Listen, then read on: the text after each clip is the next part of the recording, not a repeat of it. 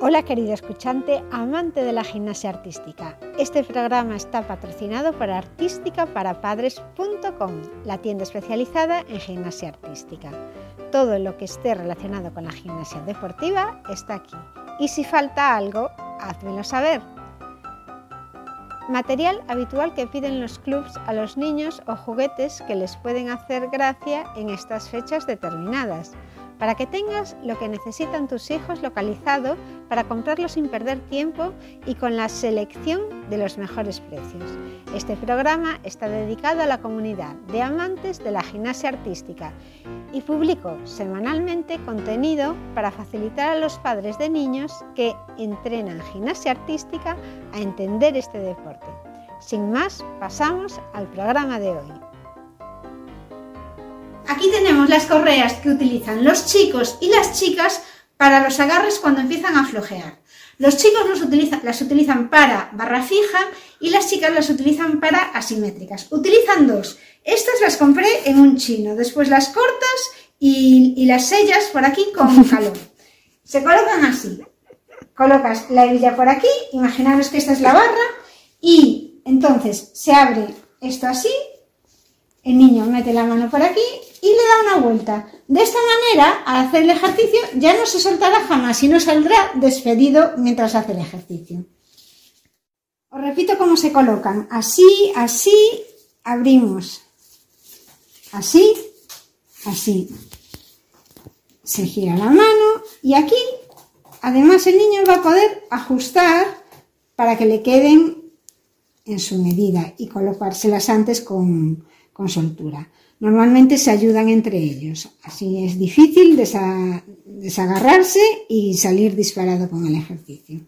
Otra de las cosas que os quería comentar es que las correas cuestan sobre 3 euros y medio, 4 euros, las compré en un chino, pero realmente en Amazon están al mismo precio, o sea que si no tenéis un chino a mano o no os apetece salir de casa, es fácil, son fáciles de conseguir. Vienen ya las dos juntas y después hay otras correas que son mucho más caras. Estas correas se utilizan pues muchas veces para aguantar en una vaca de un coche las cosas o bueno, para mil cosas, para sujetar. Y los niños los utilizan para esto, que, que lo malo es que sobra mucha correa y después tienes que cortarla. Y los aparatos en los que se utilizan las, las correas son sobre todo en barra fija los chicos y en asimétricas las chicas, pero también se pueden utilizar algunas veces en anilla.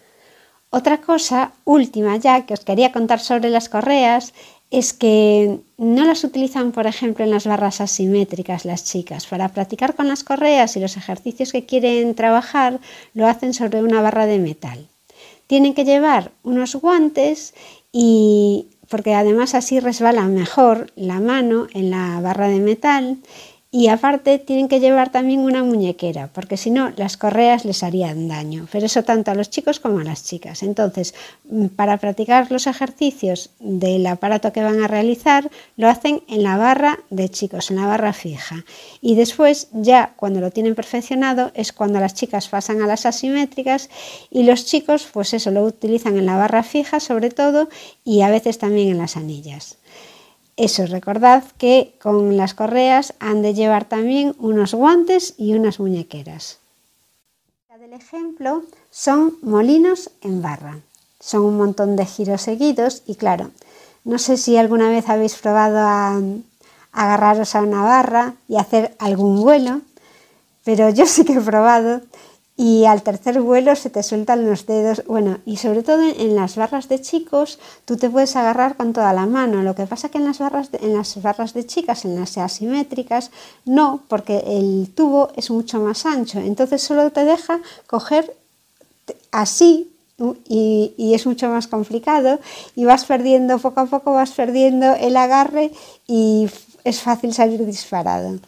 Bueno, esto es un método muy bueno que tienen de aprender, el usar correas, y, yo hasta que me contaron que, así lo hacían, no me podía imaginar que utilizasen estas cosas tan básicas para, aprender ejercicios y perfeccionarlos, para que después, después podamos ver lo que hacen realmente en las competiciones y que nos parezca todo tan sencillo, que ya veis que no lo es. Hasta aquí el programa de hoy. Este programa está patrocinado por la tienda especializada en gimnasia artística y que puedes encontrar en artísticaparapadres.com. Mi nombre es Margot Toné y estaré encantada de recibirte en el siguiente programa.